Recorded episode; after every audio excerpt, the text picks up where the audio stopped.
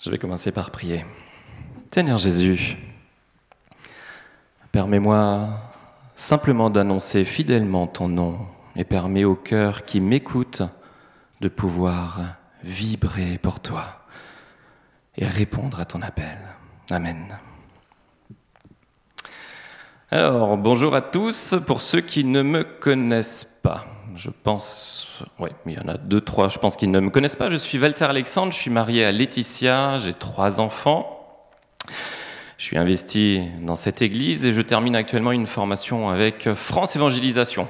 Comment annoncer l'évangile dans une société qui n'a plus de repères bibliques? Voilà. Alors c'est assez marrant parce que fin de la semaine dernière, je n'avais toujours pas mon message.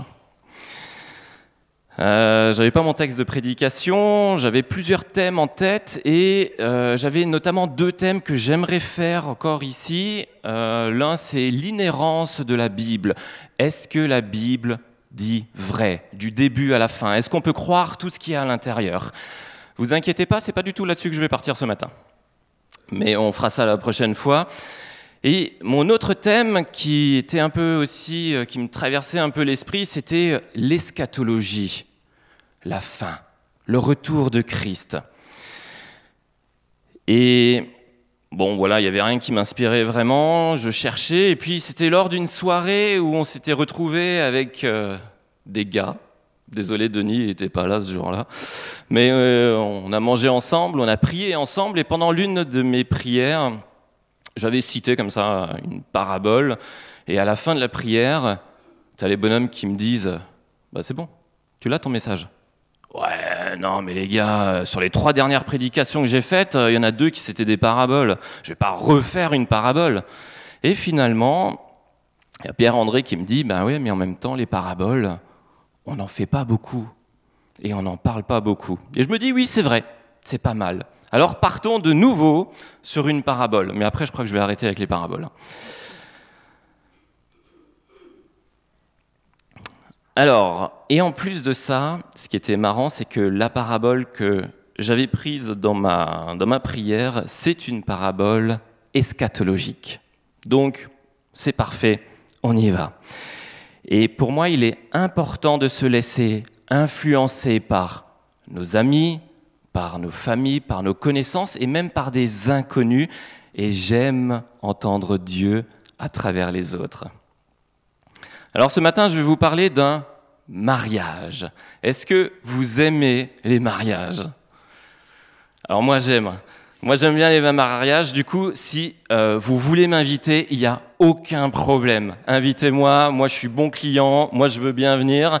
Parce que franchement, faire la fête, discuter avec plein de monde, et puis manger, ouais, là, il n'y a pas de problème. Alors si jamais sur un malentendu, vous voulez m'inviter, pas de problème. Par contre, pour un bon mariage réussi, écoutez-moi bien, pour un mariage réussi, à l'apéro, il faut qu'il y ait knack moutarde bière. Alors ça, c'est un mariage réussi, non? Franchement, là, on est quand même quelque chose de bien. Non, en tant qu'Alsacien, il faut un peu de rigueur quand même. Hein.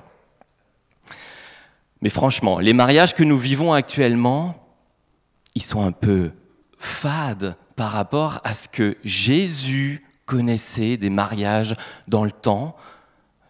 En Israël, quand on se mariait, ça durait euh, une semaine, on faisait la fête. Et euh, moi je me dis, euh, si je dis ça à mon patron, je dis écoute, là je suis pas là pendant toute la semaine parce que j'ai un mariage. Ouh, ça serait énorme. Moi je le vois bien faire ça, mais Ouais, on va supprimer les trains pendant une semaine pour mariage. Alors du coup, pour, pour trouver ma prédication, enfin pour trouver ma parabole, ce qu'on va faire, on va faire ça à la question pour un champion. Alors vous êtes prêts? Je vais vous donner des indices et vous allez essayer de me trouver ce que c'est comme parabole. Alors, donc vous parlez librement, d'accord? Vous êtes prêts? Premier indice, je fais partie des 44 paraboles que Jésus a dites dans le Nouveau Testament. Ok, ça vous dit pas grand-chose. Mon thème principal est l'eschatologie. Je ne suis représenté que dans un seul évangile.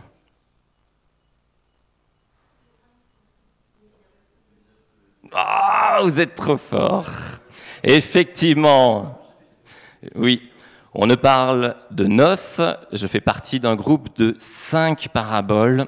Je suis vers la fin d'un évangile. J'ai plusieurs ustensiles dans mon tiroir qu'on tient à la main. Je suis dans Matthieu. Je parle de lumière. Je suis au chapitre 25. Je parle d'huile. Et je parle de deux groupes de filles. Effectivement, je parle des dix vierges. Alors, on va lire ça ensemble. Du coup, Jean-Luc, tu peux nous afficher le texte. Alors, on est dans Matthieu 25, versets 1 à 13. Alors, le royaume des cieux sera semblable à dix vierges qui, ayant pris leur lampe, allèrent à la rencontre de l'époux. Cinq d'entre elles étaient folles et cinq sages. Les folles, en prenant leur lampe, ne prirent point d'huile avec elles, mais les sages prirent avec leur lampe de l'huile dans des vases. Comme l'époux tardait, toutes s'assoupirent et s'endormirent. Alors toutes ces vierges se réveillent euh, au milieu de la nuit, on cria Voici l'époux, allez à sa rencontre. Alors toutes ces vierges se réveillèrent et préparèrent leurs lampes. Les folles dirent aux sages Donnez-nous de votre huile, car nos lampes s'éteignent. Les sages répondirent Non, il n'y en aura pas assez pour nous et pour vous. Allez plutôt chez ceux qui en vendent et achetez-en pour vous. Pendant qu'elles allaient en acheter, l'époux arriva. Celles qui étaient prêtes entrèrent avec lui dans la salle des noces et la porte fut fermée. Plus tard, les autres vierges vinrent et dirent, Seigneur, Seigneur, ouvre-nous. Mais il répondit, Je vous le dis en vérité, je ne vous connais pas. Veillez donc, puisque vous ne savez ni le jour, ni l'heure. Waouh, ça c'est une parabole. Hein. On a du mal à comprendre, non? Il y a des choses des fois qui, qui nous échappent. Alors, pas de panique. Karine, elle m'a dit, il faut qu'on fasse du textuel dans nos prédications. du coup, pas de panique, on va un peu étudier le texte. Mais c'est un peu bizarre, hein, parce que dans le texte, si vous voyez, déjà, il n'y a pas d'épouse nommée. Elle est passée où? Le mari, il vient en plein milieu de la nuit. On a les sages qui refusent de partager leur huile, et il y a la dureté de l'époux qui nous dit Non, je ne vous connais pas. c'est assez l'inverse du pardon, du partage, de l'amour que Jésus généralement nous enseigne. Mais pas de panique, on va décortiquer tout ça. Alors dans le chapitre 25 de Matthieu, on se retrouve au chapitre 25. Au chapitre 26, nous avons Jésus qui est livré. Au chapitre 27, Jésus qui est crucifié. Donc vous comprenez qu'on est à la fin de la vie de Jésus. Quand Jésus nous annonce cette parabole, on est proche de sa mort. Et au chapitre 24, juste avant, on a ce que on appelle l'Apocalypse de Matthieu, où Jésus nous parle de persécution, de signes cosmiques, de son retour. On est dans la fin des temps, dans l'attente de la venue de Jésus, et notre thème, c'est pas la fin du monde, hein, c'est vraiment le retour de Jésus. Il faut comprendre que dans le Nouveau Testament, il y a deux venues de Christ. Il y a la première venue, c'est l'incarnation de Jésus parmi nous, ce que les évangiles nous racontent, où Jésus est venu en chair. Et la deuxième venue, alors c'est un gros mot que je vais vous dire, c'est ce qu'on appelle la parousie. C'est le retour de Christ. Et nous, nous sommes, mais comme les premières églises, les premiers chrétiens des premières églises, nous sommes dans cet entre-deux. Jésus n'est plus là, il est reparti, mais il n'est pas encore revenu. Et nous sommes au milieu. Et du coup, le thème de ce chapitre 25, mais également un peu la fin du chapitre 24, c'est comment attendre la deuxième venue. Comment attendre le retour de Christ. Et c'est parmi ce groupe de cinq paraboles nous en avons trois qui parlent justement de comment attendre. Il y a la parabole du bon et du mauvais serviteur. Je pense que vous connaissez. En l'absence du maître, les serviteurs sont censés gérer la maison du maître et on a les bons serviteurs qui vont faire ben, ce que le maître fait généralement et on a les mauvais serviteurs qui vont usurper et dilapider les, dilapider les biens du maître. On a la deuxième parabole, c'est les vierges, les dix vierges, et nous avons la troisième parabole, ce sont les talents et j'ai déjà prêché là-dessus en juin, donc là je vous laisse écouter les podcasts de l'Église, vous retrouverez ça. Et d'ailleurs, je fais un petit coucou à tous ceux qui nous écoutent. Comment attendre? Voilà une question que nous pouvons nous poser, mais que les chrétiens de la première Église se posaient également. Comment attendre? Matthieu a écrit son évangile environ 50 ans après que Christ soit parti. Et dans la jeune Église, on a pensé que cette parousie, le retour de Christ, était très prochaine, à un tel point que, à Thessalonique, par exemple, eh ben, on nous dit que ce n'est plus la peine de semer, on n'aura plus le temps de récolter. Jésus reviendra avant. Et cette parabole nous est donnée pour dire comment attendre.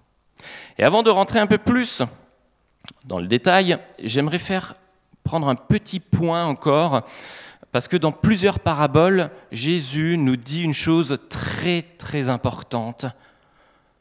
Personne ne connaît le jour et l'heure où Christ va revenir. Et Jésus insiste bien dessus. Lui-même ne sait pas quand il reviendra. Seul le Père le sait.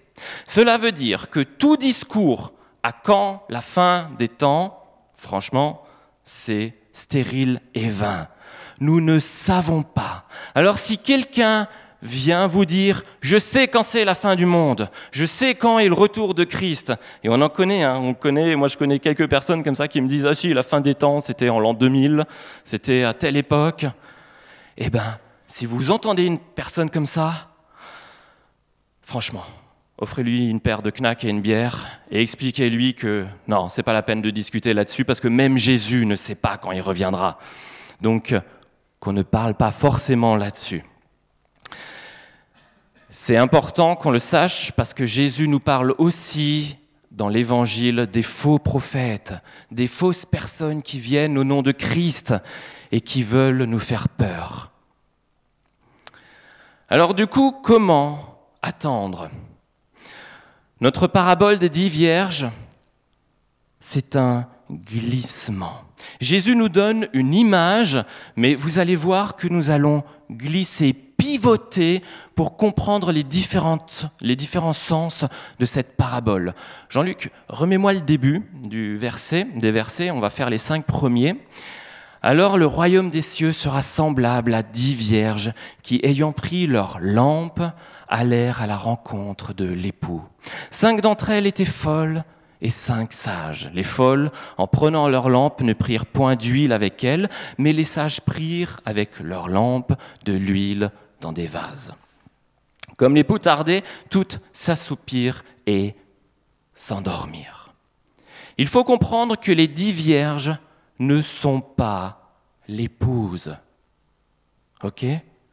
Mais plutôt des demoiselles d'honneur. Dans le temps, les demoiselles d'honneur, ça, je trouve c'est très beau. Dans le temps, les demoiselles d'honneur étaient là pour aller à la rencontre de l'époux, pour l'emmener vers l'épouse, et qu'ensemble ils vont aux noces.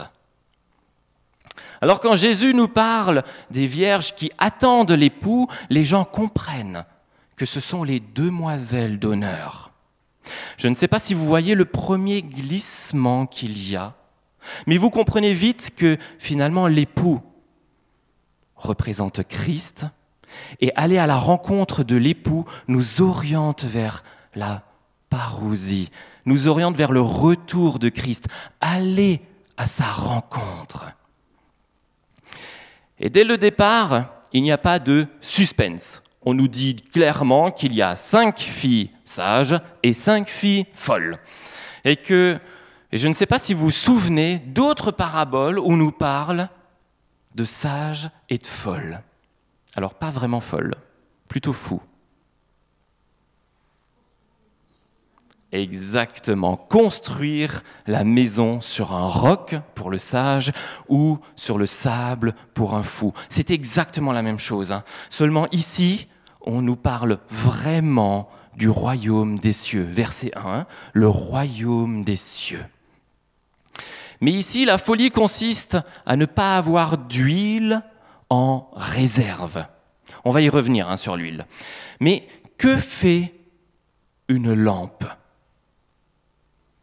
Elle est claire. Hein. Vous voyez, hein, dans le temps, il y avait ces espèces de petites lampes avec des petits becs comme ça, où il y avait euh, comme les bougies, euh, la mèche qui dépassait et qui prenait la réserve dans l'huile. Voilà, une lampe éclaire. Psaume 119 nous dit, ta parole est une lampe qui éclaire mes pas, une lumière sur ma route. Et dans l'Ancien Testament, les lampes symbolisent la Torah, la parole, la Bible. Ta parole est une lampe qui éclaire mes pas et une lumière sur ma route. Vous voyez le glissement Qui est la parole? Jésus. Jésus est une lumière qui éclaire mes pas, une lumière sur ma route. Vous le voyez au verset 1 ces filles, avec leurs lampes, la parole qui éclaire la route, Jésus qui nous emmène à la rencontre de l'époux, qui nous emmène à sa rencontre, à la rencontre de lui-même. Mais une lampe, même avec des piles, ça s'épuise. Et il faut soit de l'huile ou soit des piles pour redonner un nouveau souffle. Et la folie des cinq filles, ce fut de ne pas prendre de réserve. Les insensés ont entendu la loi, ont entendu la Torah, comme les sages qui ont tout entendu la parole, mais les insensés ne la pratiquent pas.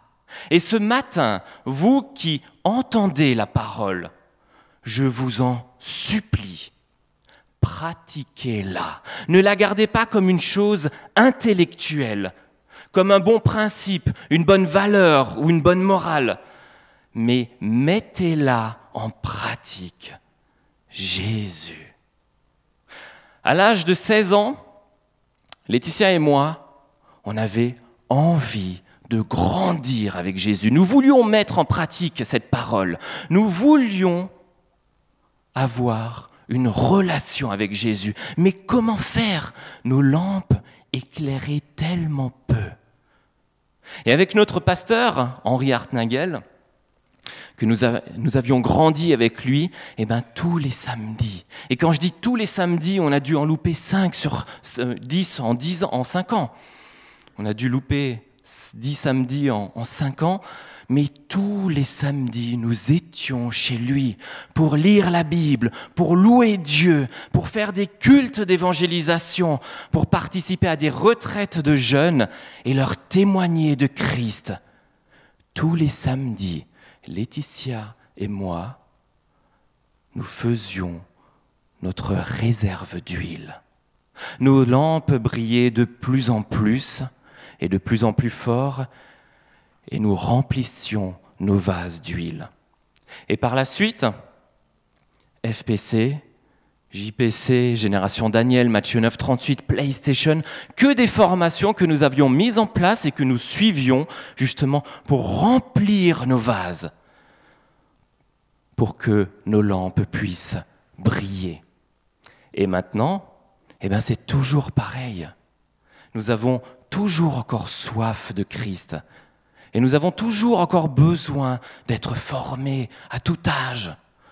Moi-même, je suis maintenant chez France Évangélisation, je m'éclate bien, hein, parce que les évangélistes, ils sont un peu cramés du cerveau et c'est génial. Laetitia, elle fait encore des formations avec Famille Je t'aime. Voilà, nous voulons toujours encore grandir avec Jésus, remplir nos vases d'huile et que nos lampes puissent briller encore plus pour nous, mais aussi pour les autres. Vous êtes la lumière de ce monde. Alors bougeons-nous, formons-nous et ne gardez pas juste intellectuellement Jésus. mais pratiquez-le. Ne soyez pas des vierges folles, mais grandissez. Car nous le voyons, le sommeil arrive pour tout le monde, comme l'époux tardé, tout s'assoupir et s'endormir. Et tout le monde s'endort, qu'elle soit sage ou folle. Et ce n'est pas grave, hein mais le sommeil vient et vous ne vous formez plus. Vous ne remplissez plus vos vases et vous vivez sur vos réserves. J'ai supplié certains de mes jeunes amis cadeaux d'aller au groupe de jeunes, de venir et de grandir avec Christ, parce que c'est maintenant qu'il faut le faire, quand on est jeune, quand on est moins jeune aussi, mais surtout là, dans la jeunesse. Et malheureusement, j'en vois peu qui arrivent à faire le pas, qui arrivent à aller au groupe de jeunes. Je vois peu qui mettent Jésus en pratique et par pitié, avant de vous endormir dans ce monde, venez à Christ et remplissez vos vases. Il est dur de tenir sans s'endormir et les disciples de Gethsemane ont fini tous par s'endormir. Pas un n'a pu rester réveillé. Ce n'est pas grave, mais le problème, c'est que le réveil est brutal. Les assaillants de Jésus sont là et les disciples s'enfuient. Les filles se réveillent et au milieu de la nuit, on crie Voici l'époux, allez à sa rencontre. Jean-Luc, tu peux passer à la prochaine. Voici l'époux, allez à sa rencontre. C'est fini. C'est trop tard. La parousie est là. Le retour de Christ. Et c'est une grande joie. L'époux est là. On prépare nos lampes, nos vases d'argile pour éclairer la venue de Jésus. Mais le problème, c'est qu'on s'est endormi trop longtemps. La lampe a fini par s'éteindre par manque de carburant et nous n'avons plus de réserve. Vous ne pouvez pas demander de l'huile pour votre lampe à ceux qui éclairent encore. Ce n'est pas possible pour deux raisons c'est que notre foi, le Saint-Esprit, nous ne pouvons pas le partager. Nous ne pouvons pas donner aux autres. Nous ne pouvons pas, je ne peux pas prendre l'huile de ma femme, celle de mes enfants, je ne peux pas leur donner. C'est personnel. Ça ne, ça ne relève que de ma vie. Seul moi est responsable de ma lampe. Je ne peux pas prendre celle des autres et chacun est responsable de son huile. Il faut que vous puissiez vous en procurer par vous-même. Et la deuxième raison, c'est qu'il est trop tard. Jésus est là. Mais on ne peut plus nous présenter, on ne peut pas nous présenter à Christ avec une lampe qui est éteinte, car on vient de comprendre que Jésus, eh ben c'est le Maître, c'est le Messie. Va au verset 11, Jean-Luc. Regardez au verset 11. Elles l'ont comprise, les vierges folles. Seigneur, Seigneur. Elles le disent deux fois. Ce n'est plus l'époux. Elles ont compris que c'est le Christ. Elles ont compris que c'est le Messie. Et pendant ce temps, les sages sont entrés dans les noces. Alors, dans les versets, dans les traductions, ce n'est pas un petit problème de traduction, mais normalement le mot salle, il n'y est pas en grec. On parle vraiment de noces. On ne rentre pas dans une salle pour faire la fête, mais on rentre vraiment dans les noces pour prendre part au festin. Et pas une fête quelconque, mais vraiment les noces de l'agneau. C'est pour cela que j'avais en tête de vouloir faire un thème sur l'eschatologie car nous ne sommes plus conscients de nos jours de la joie des noces et de la souffrance d'être dehors. Nous avons une société qui nous pousse à avoir du plaisir par tous les moyens, du confort et du plaisir.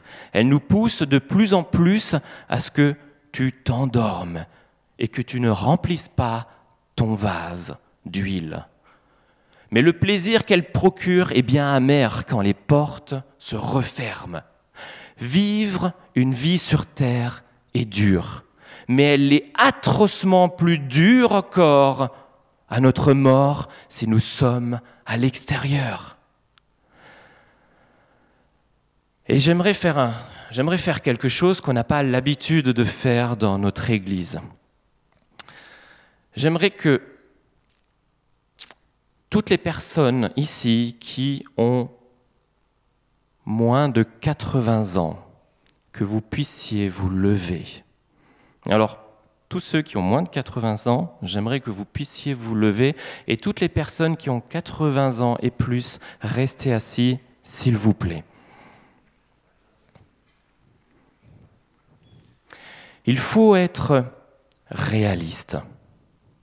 Vous tous qui êtes restés assis, vous êtes à l'automne de votre vie. Et bientôt, peut-être dans quelques années, vous serez dans ces noces. Et vous vous souvenez de la question des premiers chrétiens, comment attendre?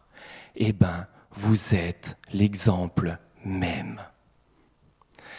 Et j'aimerais que nous puissions, nous tous, qui sommes debout, vous applaudir parce que vous êtes des exemples pour nous.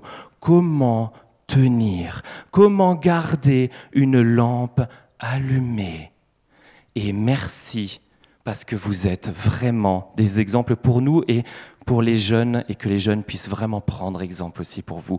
Alors j'aimerais qu'on puisse vous applaudir pour vous dire merci d'avoir tenu cette lampe.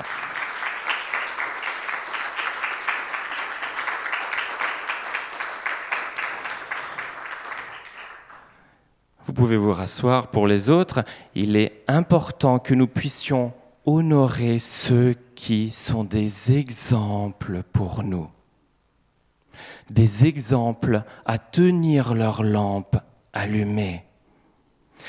Comprenez bien qu'il est trop horrible de reconnaître Jésus, qui est le Seigneur, et d'entendre de lui, je ne vous connais pas. Il faut comprendre que cette phrase, c'est pas comme une connaissance intellectuelle, cérébrale, mais comme une vraie relation, une intimité, une fusion. C'est pour cela que la Bible nous donne ce mot de connaître pour un homme et une femme pour parler des rapports sexuels. Cette intimité entre deux êtres. L'époux dit donc aux jeunes filles folles qu'il n'y a pas de lien affectif entre elle et lui. Il n'y a pas d'intimité, il n'y a pas de vie d'alliance par leur faute d'absence d'huile et de lampe qui ne brillent plus. Elles se sont rendues indignes de la relation avec Christ. Vous voyez là aussi le glissement qu'il y a Notre époux se mue tout doucement en juge. Et c'est bien le signe que nous sommes à la fin des temps. Oui, Jésus sera soit notre juge, soit notre avocat. L'intimité doit se nourrir. Le critère pour pouvoir rentrer aux noces, c'est l'huile afin que ta lampe brille encore. Matthieu nous dit dans son évangile avoir fait la volonté du Père, c'est-à-dire avoir pris à cœur ce qu'il attend de nous. Et nous avons une sorte de critère de tri qui nous est proposé entre celles qui n'ont plus de flamme pour Jésus et celles qui sont avec le Seigneur et qui ont un cœur qui brûle pour lui. Et vous sentez à nouveau ce glissement, ces cinq fissages deviennent l'épouse. C'est pour cela que dans notre texte, nous n'avons pas d'épouse principale. C'est parce que ces cinq fissages deviennent l'épouse c'est parce que tout partenaire d'alliance fidèle vivra une vie de type conjugal avec Christ. Et la parabole se termine là, mais nous avons quand même une conclusion, une exhortation à veiller pour ne pas nous retrouver dans la situation tragique que les jeunes filles euh, sont à l'extérieur, ce qu'elles subissent. Et il y a deux mois de cela, je me suis réveillé un jour en sueur. J'étais dans mon lit, je me suis réveillé en sueur avec un cœur déchiré. Et j'étais rempli d'une angoisse extrême. Alors pas pour moi, mais pour tous ceux que je connais, ma famille, mes amis, qui ne veulent pas de Jésus. Et cette angoisse que Jésus leur dise, je ne vous connais pas. Eux ont fait le choix de ne pas vouloir avoir cette intimité avec Jésus. Mais vous, vous connaissez la parole. Mais cela ne suffit pas, il faut l'appliquer, la pratiquer, avoir cette intimité avec Jésus. C'est dur, mais c'est la vérité. Si vous n'êtes pas accroché à Jésus, vous risquez de rester dehors.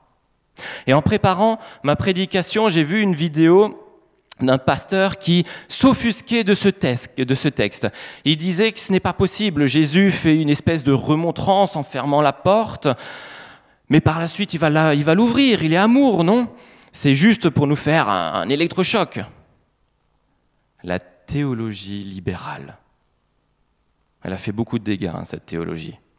Non, je vous pas. Je vous mentirai pas si je vous si je disais ça. Et ça me plairait aussi de dire que tout le monde est beau, tout le monde est gentil, tout le monde sera sauvé. Mais ce n'est pas ce que Jésus nous dit. Ce n'est pas la vérité. Si vous n'avez pas le cœur brûlant pour Jésus, si vos lampes ne brûlent pas pour lui, alors il ne peut pas y avoir d'amour comme si votre cœur ne brûle plus pour votre conjoint ou conjointe. Jésus ne nous force pas, et à un moment donné, il sera trop tard. On ne peut pas forcer l'amour, et on ne peut pas forcer quelqu'un à nous aimer. Nous ne savons pas quand l'époux reviendra. Dans deux ans, dans deux mois, dans deux jours, dans deux heures, dans deux minutes, Sommes-nous prêts? Nos lampes brillent-elles suffisamment? Avons-nous des réserves? Mais rassurez-vous, hein, l'époux reviendra. Il viendra magnifiquement suggéré par ce thème de la noce où nous ferons la fête. Et pas n'importe quelle fête. Et cette parabole nous parle donc de notre avenir un avenir de plénitude. Cette vie d'alliance où chacun sera tout pour l'autre. Nous serons tout pour Christ et lui, il sera tout pour nous. Alors ça, c'est déjà le cas. Bon, après, pour nous, tout pour lui, c'est déjà encore un peu laborieux, on y travaille. Mais nous sommes encore dans euh, le veiller et pas encore justement dans les noces. Et donc la manière pour rester en état de veille, c'est cette fidélité de chacun à Christ. C'est l'amour pour Dieu et l'amour pour les, autres grâce au Saint-Esprit qui nous révèle tout ça. Comme une flamme sur notre tête. Et alors je ne vais pas terminer par une prière, mais par un exemple pour vous imaginer ce que c'est un chrétien qui applique la parole, qui a envie d'être enraciné avec Christ, et un, et un chrétien qui comprend juste la parole intellectuellement, mais qui ne la pratique pas.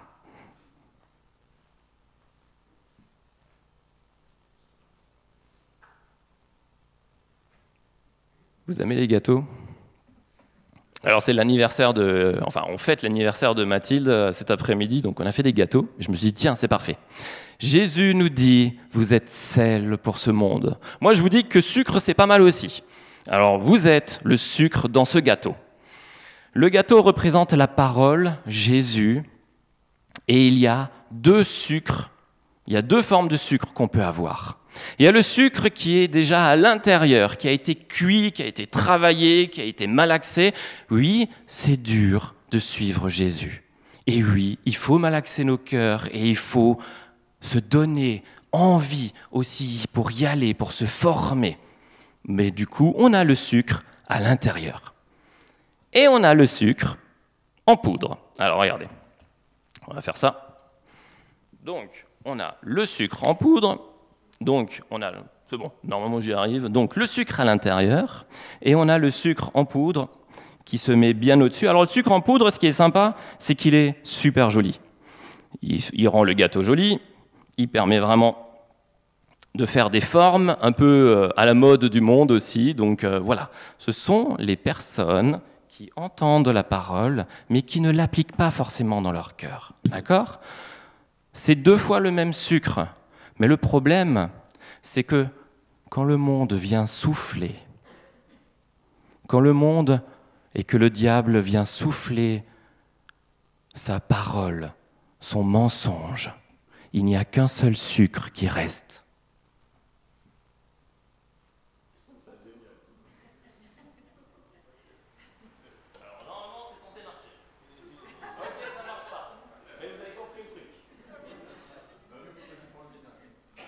Bon, finalement, le sucre, il reste quand même bien accroché.